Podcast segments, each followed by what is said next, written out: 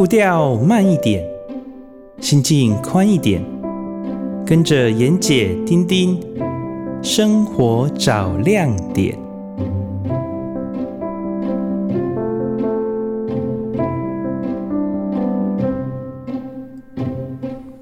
各位听众朋友，大家早安！很高兴又在空中和你相会。你现在所收听的是 FM 九九点五。云端新广播电台最自由的声音，你所收听的节目是《生活找亮点》，我是主持人丁丁，我是主持人妍姐，大家好，早安，哎，妍姐早，哎，大家早，我们今天有个贵宾呢，先介绍一下贵宾，早，好，哎，对，我们之前狼来了很多次哈，就是我说要呃介绍一位体适能教练给妍姐哈，是。啊，今天我们特别把他邀请来哦，就是我们 R&B Fitness 的呃两位创办人之一哈，Benson 边教练哈，啊他姓赖的，我都叫边教练，哦赖姐好，Benson，嘿嘿，Benson 好，嗨，妍姐好，丁丁好，大家好。对，那为什么请 Benson 来呢？主要是我们之前讲过很多次的有关于运动保健哈，对我们的身体是非常的好，尤其是呃银发族。呃，有效的运动可以减少卧床的时间嘛？那我在 Benson 那边运动了很多年哦，跟 Benson 认识也非常多年，是很好的朋友。那 Benson 他是很专业的体适能教练，而且常他在他的这个 R&B Fitness 的的客户群里面，是从小到大都有，甚至到、嗯、呃我们讲的银发族也都有。我常常在那边看到他对。呃，小朋友或是年长者的这种运动的指导也非常的专业哈。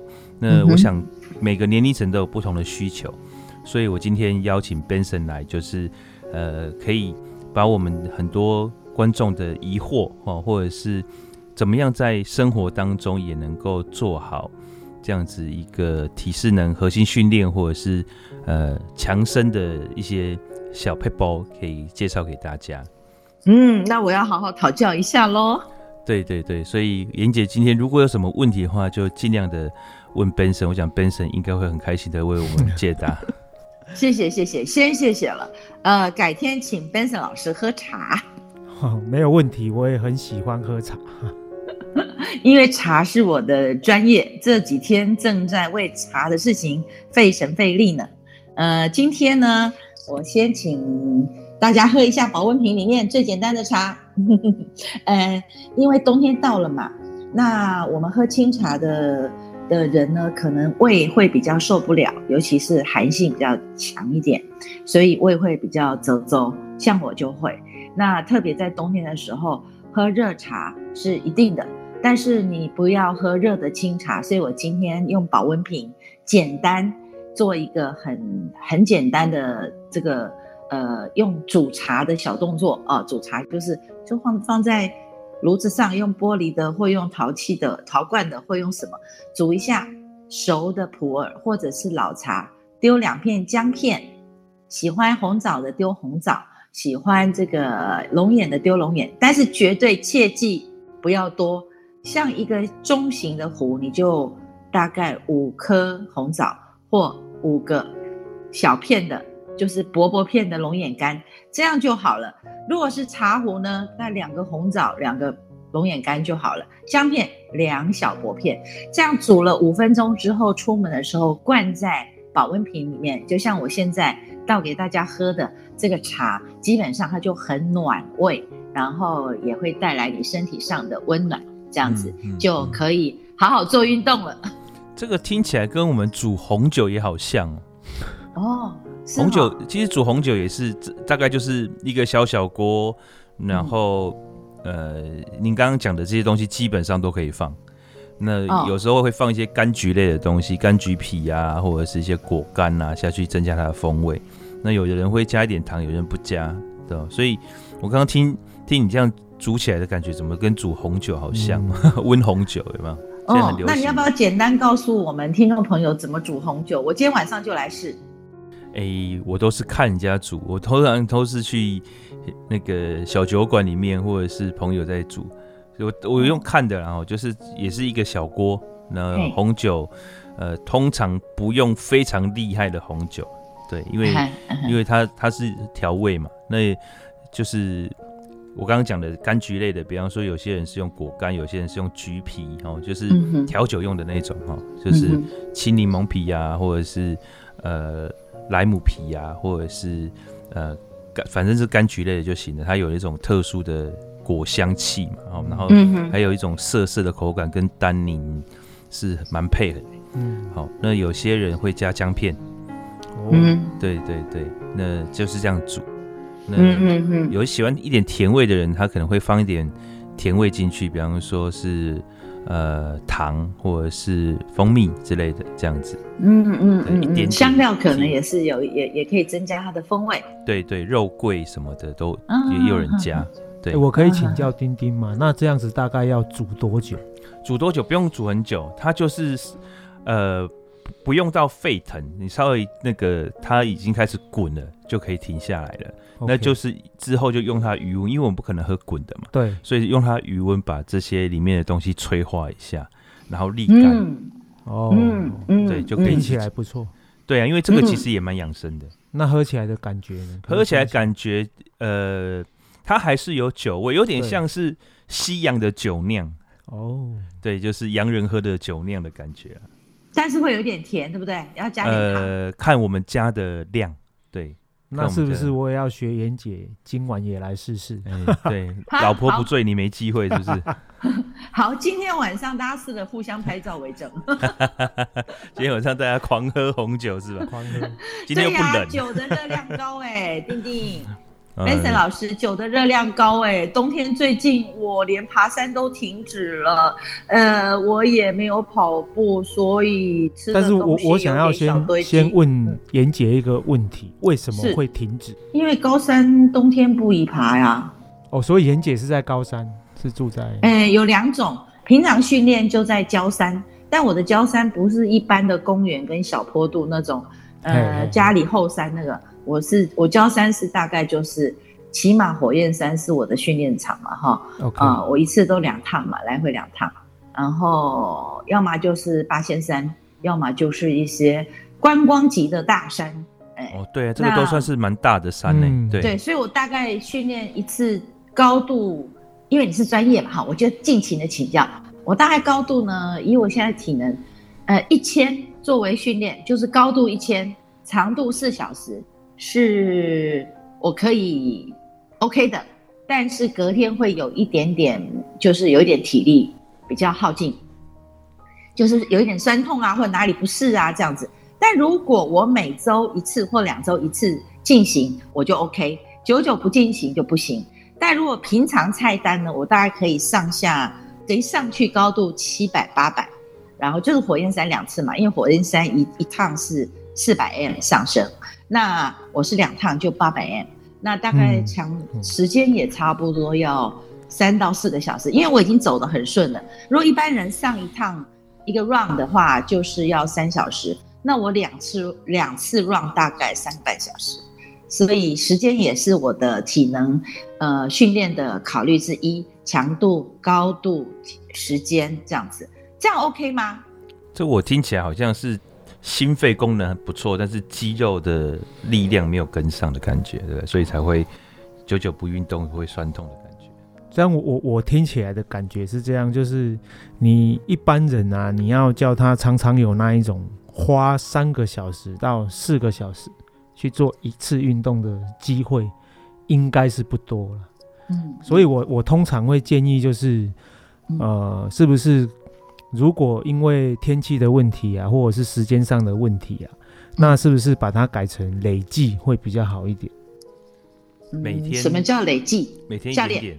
对，譬如说刚刚妍姐说她，你你是一个礼拜或者是两个礼拜去爬一次三到四小时的嘛，那你也可以用一个礼拜或两个礼拜来在每天当中做一些事情，来累计这三到四小时。这样子我觉得反而会比较好一点。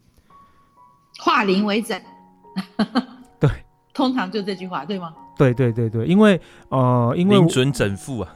对，因为我、哦、我们我们现在遇到的问题哦，因为呃，综合我以前在医院，我曾经在医院工作过，那我的指导对象是那一些从来不运动的人，所以我其实对从来不运动的人要把他带入开始运动这个，我算还蛮有经验，因为我有我我有三千三千多个个案嘛，哈。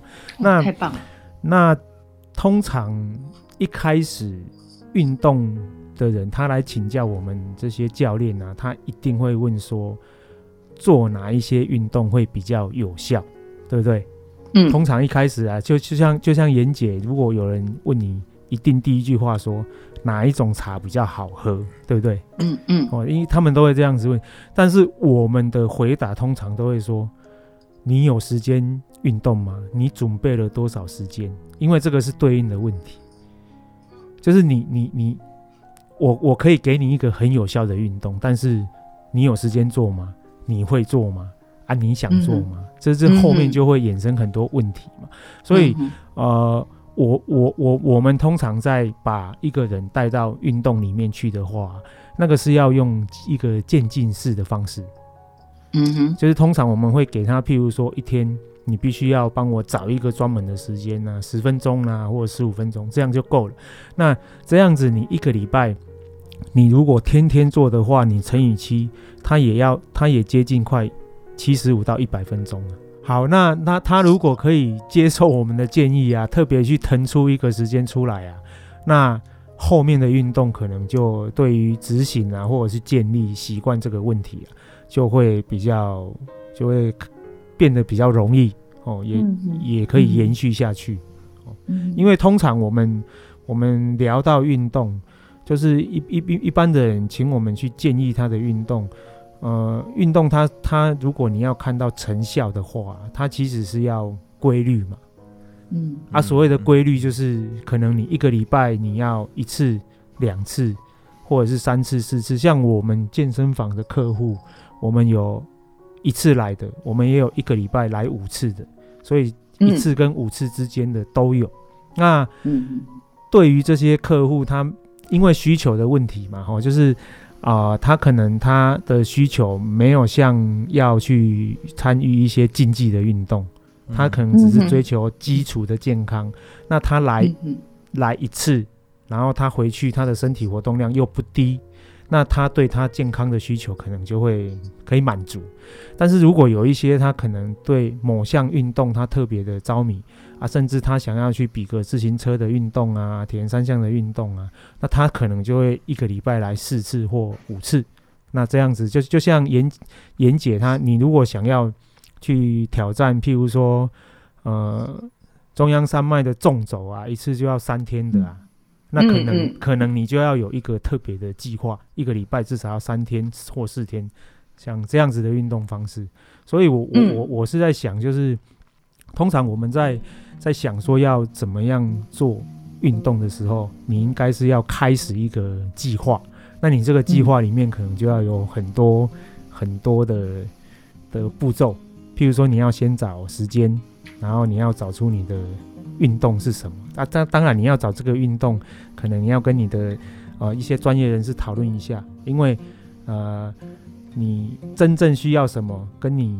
想要需要什么是客客观跟主观的运动目标是不太一样的嘛？有有有很多客户来找我说他想要减重，嗯、但是那个那个身体身体质量的那个测量仪一量，他不需要减重啊，他反而需要增重，而但是增加的是是肌肉肌肉量减减脂增肌啊。那那这样子主观跟客观就会不一样，这个是是要看数据的嘛。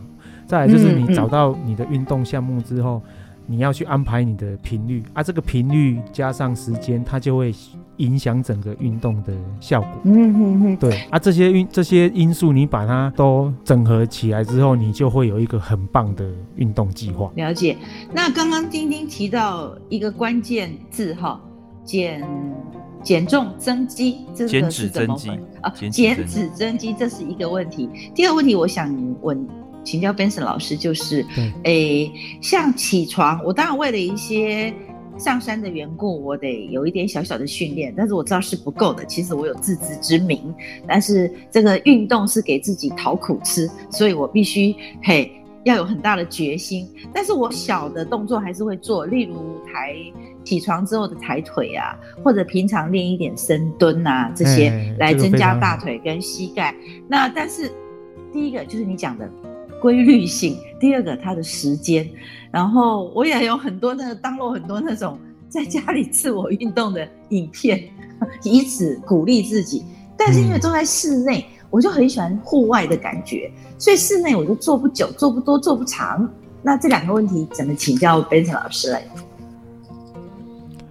呃，这个减脂、减脂、减脂增肌嘛，哦，嗯，那刚刚这个刚刚妍姐讲的，其实有好多个。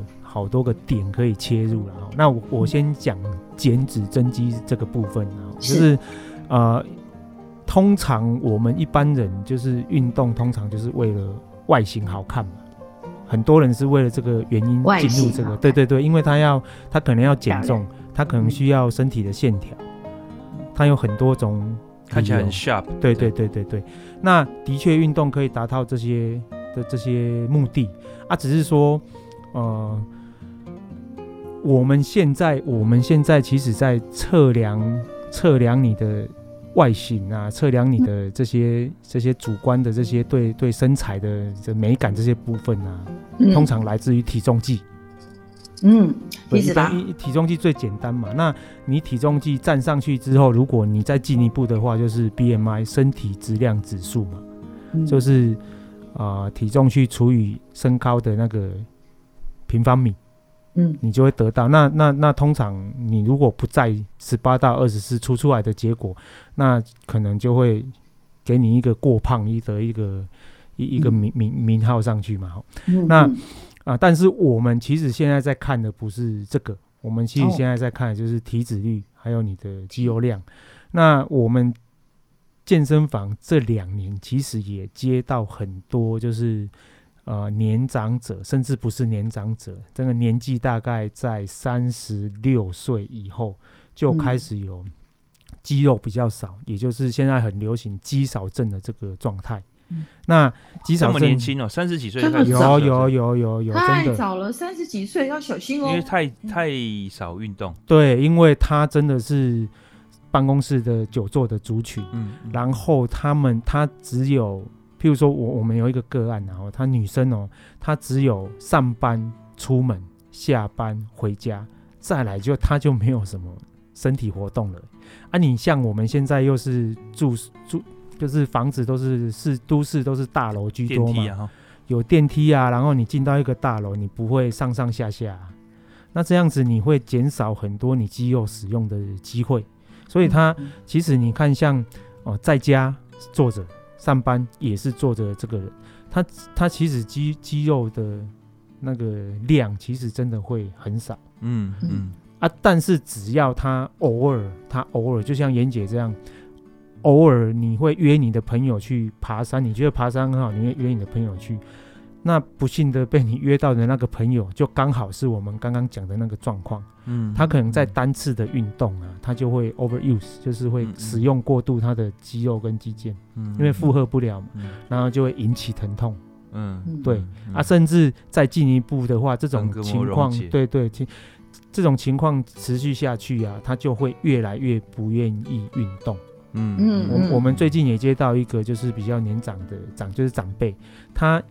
骨骼肌肉评估起来，他也到医院做检查，没有任何的伤害，嗯、但是他没有办法站立走路，因为他肌肉量太少，哦，连站立都没办法，没办法，他一定要扶着人或是人搀扶，他才有办法站起来。这个可能是更年长一点的，对对对，他已经在七十岁以上。啊，所以所以呃，增肌减脂这个不单只是为了外形。不是，对对，不是，这个是生活品质的问题，对，非常生活健康上面也是，对对对对对。尤其我们呃，现在三十几岁，我以前有有有，一直以为都是都是要至少要六十岁以后啊，没有没有，我一直以为都要六十岁以后才会发，因为活动量的关系啊，有些有些人是退休之后，他的活动量会顿时减少，但没有想到现在是三十几岁就已经有这样子的问题了。对，有有有，对。好，那如果真增肌减脂这样子，在我们生活当中应该要怎么去达成这个目的呢？增肌减脂的话，其实一般来讲，我们的我们的增肌哈，依我们训练的原则来看，他说是要很大的负荷，它都需要很大的负荷，嗯、你才会呃快速的增加肌肉。但是一般人哦，其实他没有在第一就是他没有在很安全的运动环境，嗯，然后第二就是他没有在呃。比较专业的人士的监督之下，他去做这些比较负荷比较大的这些呃肌力训练的活动，其实我觉得风险不低，嗯，风险还蛮高的。嗯、那我觉得刚刚就是像妍姐在家里的，你用自身的体重，你用自身的体重下去做一些，譬如说深蹲啊，然后弓箭步啊，嗯、甚至你可以。哦，稍微扶扶着椅子下去坐，然后做单脚的啦，这个都是很棒的一些方式。嗯、但是前提之下还是要先学啦，对，要知识正确，对对，要是姿势正确。那再来就是、嗯、我刚刚讲的，就是，哎、欸，你既然不能，你既然不能有很大的那种负荷下去做的话，我所谓很大的负荷，可能就是一般人常讲的，就是。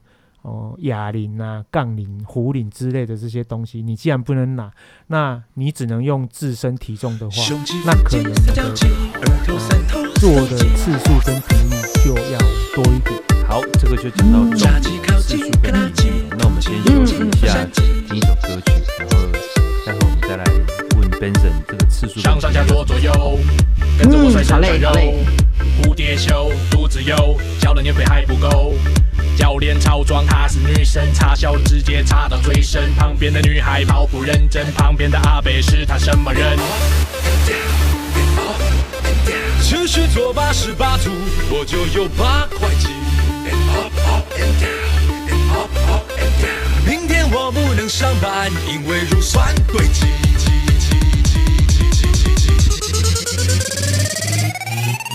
胸肌腹肌三角肌，二头三头四头肌，挤挤挤挤挤挤，再酸也要用力，扎起靠紧，克拉紧，突肌有劲，火上鸡，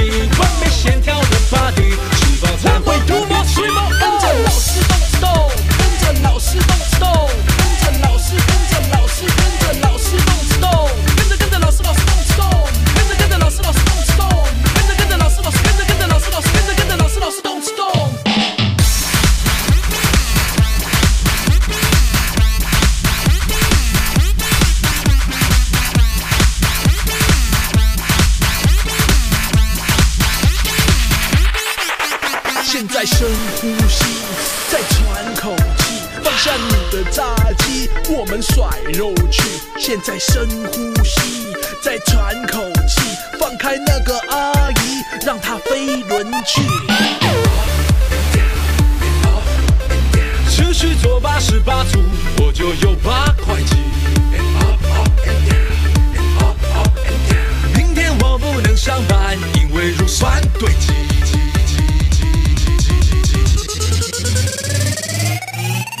胸肌、腹肌、三角肌，二头、三头、四头肌，挤挤挤挤挤挤，再酸也要用力，扎起靠紧，克拉紧，突肌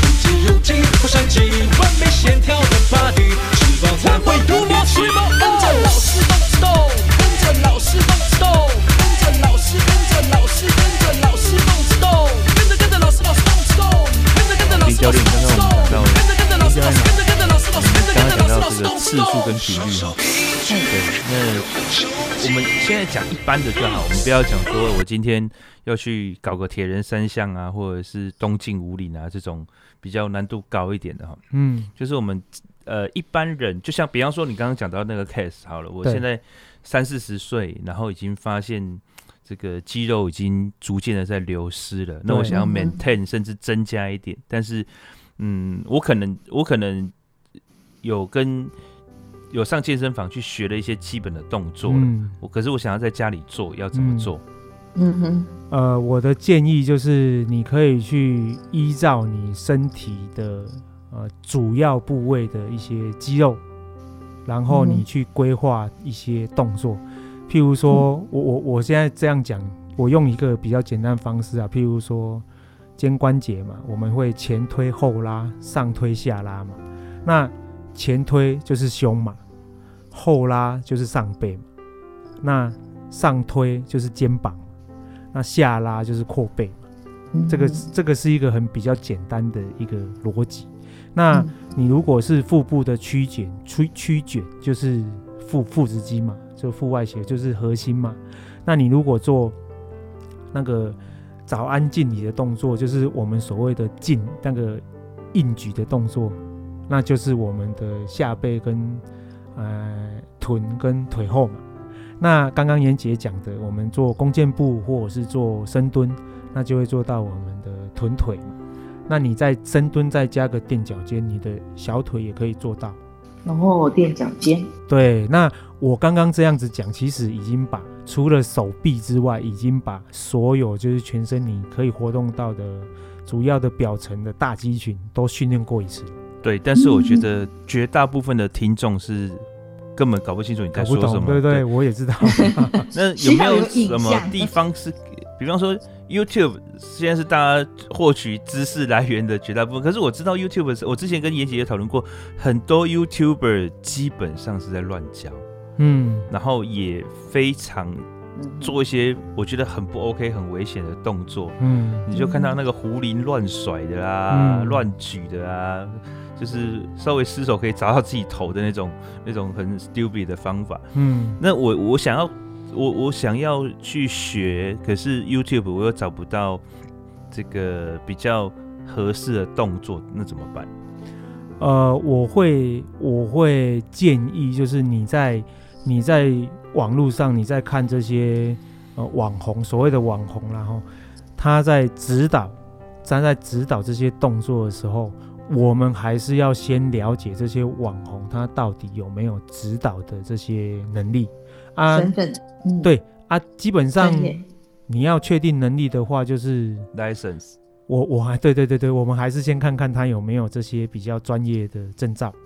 嗯、那他如果有的话，其实我相信他如果可以通过考核的话，都都是 OK 的。那再来就是你如果真的要更安全的部分，我会建议你直接去寻找一些比较呃有权威的一些机构。就像我我我们壶铃的话，你就会可以去找那个 SFG 嗯的影片来看，的官方影片来看。那哎，你也可以去找一些，譬如说像美国四大证照啊，ACSM、NSCA、ACE、嗯嗯、NSCA，像这些他们都有官网，他们也都会有这些讯息。那你可以去阅读他们这的影片或者是他们的文章，这样子就会非常的安全。嗯嗯，不过我相信我跟 Benson 应该是不同时代。请问曾方达的影片 是伴随我们这一代年轻女生一路成长的片子。曾方达，他那个是比较有氧吧？对，他他真。哎，曾方达这个这位老师，我们都非常尊敬啊！哦，这我也看过哦。那 我也看过，我也看过，真真的，我没有很年轻哈。对对对，那呃，通常在早期都是一些比较团体课程的的部分，它会放在网络上面。早期啊，因为美国在。呃，贩售录影带这件事情上面是比我们先进很多嘛？嗯，那早期的有氧的训练也是这个部分，就像台湾早期也是像亚历山大、加兹啊，他们也是是有氧的部分是先放在网络上面的啊。这个我不知道，这个你不知道，大概在二二十几年前，二三十年前。哦，那我还很小。那不要故意否认你的对对对，那故意否认。后期后期才会才会是有一些比较私人教练啊、激励训练的部分放在网络上面。但是我觉得，我我个人觉得，因为我我也有在浏览啊，就是呃，我这两年看起来跟我大概五年前看起来这些这些网络上面这些资讯呢，我的确要讲就是。都还蛮正确，丰富很多，哎，就是就是我我大概我莫约在五年前，我是不绝对不建议我的客户或者是我我我有在学校兼课，我我也跟学生讲说，尽量不要在网络上面学一些动作。但是这两年我这样看起来，我的确也改观。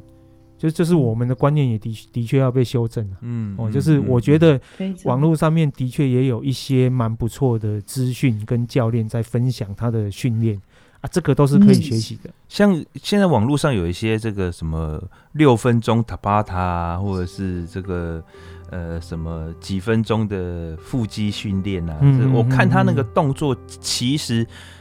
呃，都蛮标准的，但是他因为要讲求效率，他比较不会去跟你分解里面的一些美眉嘎嘎。对，所以有时候我们做动作其实不一定像他那么正确，但是我们对，我们他的动作是正确的，对，但是我们跟着做不一定是正确的，对，就容易受伤，对不对？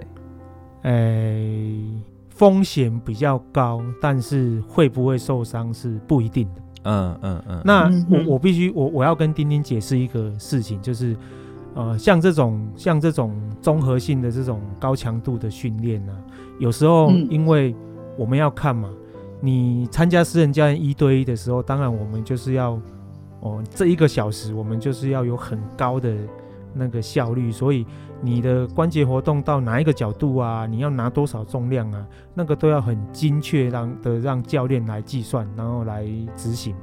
嗯、但是我们做这些，譬如说六分钟啊、八分钟啊，我们要在短时间去获得这些运动效益啊。那其实我们也我们在团体课程也常常用这些技术啊、这些技巧在在做，我们在帮我们的学生做训练。那呃。每一个学生他做起来动作不可能会一样嘛，就是就就六个学生他一定会有六个动作。对，那这个时候我们看的就是，只要他没有一些安全的顾虑，那他做起来不标准，那他的运动效益比较低一点是没有关系的。嗯，因为你总合起来，它其实还是一个运动。嗯，嘿，嗯，那嗯。但是你如果就是非得要他做到你要求的，或者是教科书上面的标准运动啊，我在想，可能你花掉的时间会比他做运动的时间还要多，纠正的时间。对对对对，那那就失去他单次运动的意义了。了解。那我们如果平常在家的话，这样子运动持续大概是多久是比较理想的？我我这两三年建议哈，我。其实建议，如果你是做比较低强度，所谓的低强度运动，就像妍姐刚刚讲的，她每天早上起床，她会抬抬腿，做做深蹲的话，像这些运动的话，我觉得大概二十到三十分钟，因为它是中强度或中低强度的运动。嗯，你要达到呃四位啊，或者是我们国健署的的标准，一个礼拜要一百五十分钟以上，你每天一定要在。二十到三十分钟以上，嗯，嗯，嗯，但是如果你像丁丁刚刚说的那一种，比如说你在网络看到的六分钟的塔巴塔啦，十二分钟比一个小时还要有效的这这一类的运动的话，那大概是十分钟到二十分钟，我觉得就够了。嗯，因为他这样就往深了吧，就是够了。因为他这样子一个礼拜累积起来会到八十分钟到九十分钟，嗯，这样子对一般人来讲，他是非常够的。OK，对，那标准在流汗吗？标准绝对不会在流汗，因为你我们夏天都不运动就会流汗。还是说心率？呃、对我哦，我要跟妍姐跟听众分享啊，就是我通常只跟一些学是跟学生讲两点，运动就是你要感觉会喘，你要也喘，第二喘我们是会喘气啊，嘿嘿，就是你要会会喘，对。第二个就是你要会酸啊，哦，那通常我们做肌力训练都是还没有喘就酸，通常我们做那个高强度的有氧的训练，就是还没有酸就会喘。但是你如果是做我们刚刚讲的这一种，呃，六分钟的啦，九分钟、十二分钟这种运动啊，通常三分钟一到。你一定是又酸又喘，了解。同时进行，对对对对，所以所以会喘的运动、会酸的运动跟又酸又喘的运动，它都会有不一样的效果。而、啊、我的建议都做，因为我知道一定很多人他会接着问，那到底要做哪一种？都要做，都试试。对对对对，那哎，袁姐说，请说。诶、欸，你这样子会把所有我们这个接近我的年纪的，我上下年纪的看到的所有活动类，全部都都都都完蛋了。为什么？哎、好，我随便举例子好了啦。我周围的人，每日万步运动，每日万步走万步者，然后甩手工一万次者，呃，还有拍手工绕公园三十圈者，呃，还有就是骑自行车逛街骑一个小时者，好，哇，很多哎、欸，他们都认为我这样子运动，然后计步器到达目标，哎、欸，我们就要去好好的吃一碗冰，或者是好好的喝一碗咖。喝一杯咖啡，吃块甜点呢。今天有达到目标呢。通常不能这样讲，你知道吗？因为，呃，我我之前也是啊，就是就是很多人来跟我说，他每天走一万步，但是我问他说你会不会喘？嗯、他说不会啊。通常我们不会直接跟他说，那这样没有效。通常我们就会建议说，那你可不可以强度再高一点？因为啊，为为什么你知道吗？因为其实哈，你你去看那个。百货公司那个周年庆哦，那那那些那些进去的人，其实他光一个上午可能就要走一万步，但是他不会跟你讲他是在做运动，因为他是在 购物。那你就会，你就你就会知道，他轻松的去走一万步，可能比这些在百货公司冲锋陷阵的这些这些伟大的男男性或女性的，他们手上还拎着大包小包的。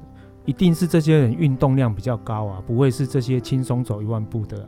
但所所以我，我我现在要讲这个的凸显的问题，就是很多人他会以为他走了一万步，或者是他骑着脚踏车轻松骑个三十分钟，这样就是一个运动。它的确是一个运动，但是它就会比较偏向是休闲的活动，休闲的身体活动，但是它没有真正达到。我们要的运动的效益，就是我们刚刚讲的喘或者是酸，可是还是有一些，还是有一些方式可以可以建议啊。譬如说，呃，你只要你你你每天走一万步嘛，你只要在走路的时候啊，你刻意把你的那个步伐，就是步幅增加一个脚掌的距离，那你这个一万步就会变得很有价值。嗯，你懂我意思吗？因为跨大步一点，对，你只要再跨大步一点，就会差很多。因为你只要你你跨大步，这一般男生或女生的脚至少都有二十公分以上。哦，你只要跨多跨这二十分钟，其实你二十二十公分对以上嘛，其实你的腹部、你的核心、你的大腿跟臀部。都要多用很多力，因为已经开始用到平常不用的肌肉了。不用的，对对对对对，哦、这个，所以真的很，嗯，我我之前我们在医院指导那些那些就是刚手术完的这些病友，都是从走路开始啊，因为他手术完他也不能做什么运动，但是他光这一个跨大步的走路就可以帮助他他很多，因为跨大步的走路，他手也要摆幅也要大嘛。他的胸腹背都要固定，然后他的臀跟腿都要很用力。那如果如果再进一步的话，他跨大步走，他跟你说有效，但是他过了一个月说啊又变轻松了啊，怎么办？你就要对对，你就要请他再加快一点。诶，一万步你多久走完？可能二十分钟他就走完。那你可不可以速度加？对，十六分十八分钟走完，十六分钟走完。这样子的话，他即便他他十五分钟做完这件事情，他的效率都会比他慢在那边慢慢走三十分钟还要好。嗯嗯，对，是这样子。嗯，嗯，这种强度就自然增加。对对。所以我想请问，呃，刚刚我们讲到一个关键点，我自己的体验，我们的身体会习惯我们的活动量，会习惯我们活动的方式。对。那如果说，即使我按照 Benson 教练这样讲，呃。我若很有持续力的话，二十分钟缩短为十五分钟，这个事情是可以做到的。可是十五分钟之后，我还要进步到十二分钟或十分钟吗？那要看你，那要看你觉得有没有这个需求。嗯、我我我我跟妍姐分享啊，通常我们做运动，并不需要就是你要去得到名啊，或者是完成一一个马拉松，你才会得到运动效益。做运动通常都是你一开始做就会有运动效益，所以如果你可以按照我们刚刚讲的模式，是从三十分钟缩短到十五分钟，你的身体应该就会告诉你好处在哪里。那需不需需不需要去再进步到十二分钟？因为这个有.这个有需求的问题，我们.我们不会说只要有只要运动开始有效益之后，我们不会说，呃，你八分钟做完，十二分钟做完，十五分钟做完，哪一个比较好？这个好要由你自己的需求来定。啊，理解。那要什么时候脑内啡才会跑出来？脑内啡哦，脑内啡跑出来，这个要这个就是牵扯到有一个成就感的问题。嗯嗯，呃，我接下来就要讲到刚刚妍姐讲的，我有记得，就是室内的运动跟室外的运动，对它的效益的问题。对，那一般来讲啊，我我的确，我我我我的确遇到很多我的客户，他跟我讲说，啊，你给我一个人伫厝运动，那真正是做不了呀，啊，真的是很无聊。我自己也是这样子，所以其实我们你我们才会建议。一般人在家运动不要超过二十分钟啊，嗯，你知道为什么吗？就是因为无聊，诶，做越久越无聊。那你九分钟，像我们昨天教学生的是九分钟，然后我跟他们讲，你就早晚做两次是十八分钟，那九分钟其实听两首歌就结束了，嗯，就不会那么的无聊，嗯嗯嗯嗯，哦，是这样子的。那户外的运动，它的确，它的确，它的诱因会比较高，譬如说。你跑步，你骑自行车，或者是你很流现在很流行的四加二，或者是你开车到一个哦风景比较漂亮的地方去快走或者是走路，这个都是增加你的、嗯、你你运动动机的的方式啊。你做完的话，你在那边休息，你在那边观看风景，或者是你跑步跑。就是边跑边看风景，那的确会让你的心情愉悦很多。我提供我自己的经验呢、啊，就是我多年前我第一次去骑花东的时候，我是我都是从台东往花莲骑嘛。嗯嗯。那骑一百多公里，我骑到那个清水断崖之前，我不自主的哦，我真的是不自主，我的脚竟然就停下来，因为那风景太美。哦。然后我停下来，我从我的背后抽出我的手机，我在那边大概停了十分钟，我就看着那个。那个山就是切到海里面那个画面，因为我以前没有看过画面，那个画面，嗯、我停在那边我看了，然后我一直拍照，拍自己，拍车子，然后拍画面，拍自己跟车子跟画面，然后拍完我开心了，我心满意足，我才继续再往前骑。嗯，那我回来跟好多人分享这张照片跟这一件事情，因为它会让我一再的、一再的想要再去骑一次，再去骑一次，这个就是成就感啊。嗯嗯，所以，所以运运动其实你要。找一些你自己喜欢的的方式啊的模式来做，它的确可以帮你持久。嗯，嗯成就感，了解。对，对，对，对，刚刚 Benson 讲到了四加二，就是四轮加二轮啊。我们常把呃脚踏车上车，然后到达一个地点。因为现在呃，我们往不管是从大武山，或者是呃从神山部落那个地方往高雄看，都是。嗯沉浸在一个尘霾当中哦，所以有时候我们不会从家里就开始骑车。对，我们有时候会到比较呃空气污染相对没有那么严重的地方往山上骑哈，像我们我们的肺可以少吸一点雾霾这样子哦，所以现在很流行私家的，真的不是体力不行哦，我要讲。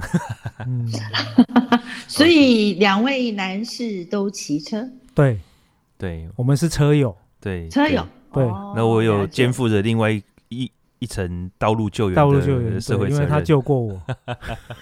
啊哈哈哈哈！那我想再请教一个问题哈，就是呃，所谓的核心肌群，因为上次丁丁我们已经在节目中讨论过了嘛哈，但是刚刚 Benson 有讲到一个大肌肉，那核心肌群里面就含。大肌肉，那就有小肌肉喽。那这个跟内脏肌肉一不一样？那内脏的，诶、欸，因为有人跟我说跳绳很好，它只有四个字就很吸引我了，叫做内脏按摩。嗯，所以这些都是这么多运动的一个方向跟原理，真的琳琅满目。那我总不能全部都去，为了不一样的目的，全部都要做哦。这样我这样想法会不会太复杂了？刚刚妍姐有，其实不会啦。但是刚刚妍姐有提到一点是很重要的，就是呃，我们身体是会去去适应运动嘛。嗯，所以其实其实我们在我们在建议我们的客户，就是他他想要取得更最最棒的运动的效益之的对。的状态之下，我们建议他一个月都要更换一次主要运动的模式。所以你你你做运动，其实你你很喜欢骑飞轮，那你的飞轮大概你你这一个月狂起，但是你下一个月它的比例可能就要减少，你可能就去上个悬吊啊，上个甚至瑜伽也行啊。你但是你一个月之后你再来骑飞轮，它的效益运动的效益就会。就会再继续的维持，所以哦，其实我觉得跳绳当然是不错哦，只要你在你的那个风险是控制的范围之下，你是可以做的。嗯、那、嗯、呃，刚刚妍姐讲的原地的深蹲、抬腿都可以，嗯，这些都可以。那其实最好的方式就是你把这些东西都综合在一起做就好了。怎么综合？嗯嗯，好，对啊，讲到这个问题，我现在就要。就要来 来来建议大家这件事情，就是，通常我我们刚刚其实没没有真正讲到说一个动作要做几下嘛，次数跟组数。对，那其实我们在建议一般人不这么做的原因，是因为你如果没有经过很很准确的去测量啊，你其实建议这些次数是不太准确嗯。因为每个人的能力能力不同，嗯嗯，那啊、呃，我建议丁丁或建议妍姐的的运动的次数一定要不同。譬如说深蹲的话，哦、呃，妍姐是女性，力量可能比较小，那次数就可能就不会那么多。那丁丁是男性，他的肌肉量跟力量天生就比较大，他可能次数就要多嘛。那所以我们现在要避免这个问题的话，我们就会统一用时间的方式。哦，时间。譬如说，譬如说，呃，每天早上妍姐起床之后，我就会建议妍姐啊，你原做原地深蹲，然后三十秒。那这三十秒，原地深蹲三十秒。对，那这三十秒你要尽力做。你可以你在力竭的时候，力所谓的力竭就是没有力气的时候，你可以把动作变慢，但是不能停止。就三十秒要做到。嗯、OK，你三十秒做完之后，你再帮我原地的抬腿或抬腿跑三十秒。哦，原地抬腿跑三十秒，这是第二个。好，这样一分钟了。哦，一分钟了。那你原地抬腿三十秒之后，你再帮我加你刚刚讲的跳绳。跳绳也是三十秒，那这样是不是一分半？对啊，深蹲，然后原地跑步，跳绳，一分半。那我相信你这一分半做完，如果对一个初学者来讲，他会喘哦。嗯，他是会喘的，因为你如果尽力做，他一定会一定会喘。然后跳绳三十秒，而且他也会酸哦，对不对？那你就帮我先休息三十秒。好，这样是不是两分钟？两分，嗯，对不对？那你可以重复帮我做五次吗？哦，那这样不，不用太复杂，重复做就好。那这样就十分钟了。那基本上你这三个动作做完，你下肢的肌力也练到了，然后你抬腿就是你上肢的摆动跟你腹部的肌力你也练到核心嘛。那你刚刚你又跳绳，你把心肺又冲上来了，而且你又做到你刚刚讲的内脏的按摩，还有一些譬如说，其实跳跳绳可以练动作的协调性。我们那个拳击手都很喜欢跳绳，他他可以练，他跟跑步或者是快走一样，他是可以练协调性。所以其实刚刚我们这三个运动，它是做了一个很范围很广的运动，可是它只是三个很简单的运动。嗯，那你重复做深蹲、跑步、跳绳。对对对，啊，你重复做了五次，而且我们给的时间是已经到百分之二十五了。通常我们我们在做间歇这种高强度间歇，我们会只给百分之十五到十的休息时间哦。但是现在我们是给到百分之二十五，所以休息绝对够。那刚刚我们这样子的一个练法，对一个初学者或者是他只想维持基本体能的人是绝对足够的，而且是有效。嗯嗯嗯嗯，好棒好棒，拍拍手。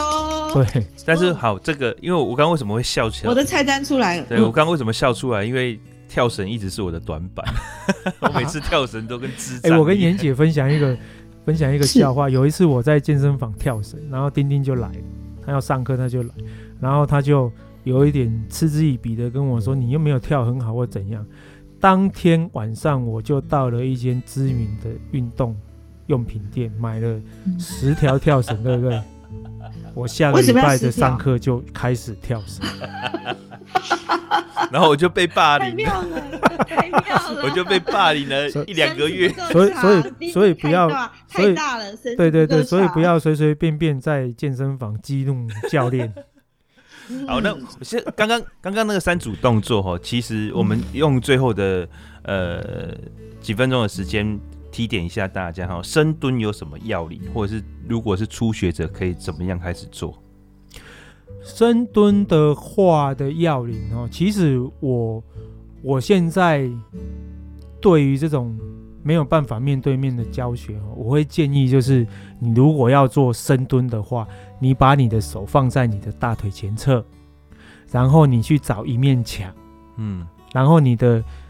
脚自然外八，然后你的那个脚跟的宽度大概比你的髋关节，就是比你的臀部宽一点，然后跟你的肩膀差不多，嗯、然后你就面对墙哦，然后你的脚尖离墙大概五到十公分，五到十公分，对，那你就自然的往下蹲，那你的。就是鼻子不要去碰到墙，你要看着墙嘛，对不对？嗯、你鼻子不要去碰到墙，然后你一直往下蹲，蹲到你的指尖可以去摸到地板，然后你再吸气往下吐气的站回来，这样是一个比较，就是没在没有教练的指导下，是一个比较安全的方式。为什么呢？因为，诶，通常你你在深蹲的时候，我们常常会听到很多人讨论到膝盖要不要超过脚尖这个问题。对。但是我必须讲了哈，膝盖要不要超过脚尖，那个其实要看个人的生理构造哦。哦，像有一些女生，那女性她的股骨会比较长，她就一定会超过脚尖呢。啊，只是说她在没有负重、负很重、负体重。一点五倍或两倍的情况下，他体重超过脚尖是 OK 的，嗯嗯嗯，还不会造成伤害。我们就觉得 OK。可是你蹲下去的时候，指尖要能够摸到地上，那是已经蹲很下去了呢。对，尽量，因为因为是 body weight 就是自重身体的自然重量，嗯、所以一般都可以。你不要忘记，我们的亚洲蹲是全世界有名，嗯、就是我们以前学校的学校的那个。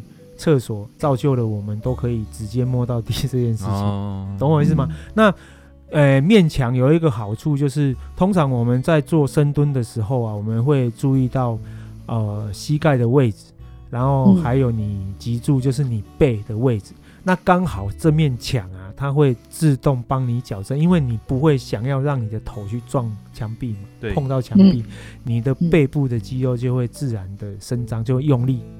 就是我们讲的背对对对对，而且你的骨盆也不会往前卷，就是后倾。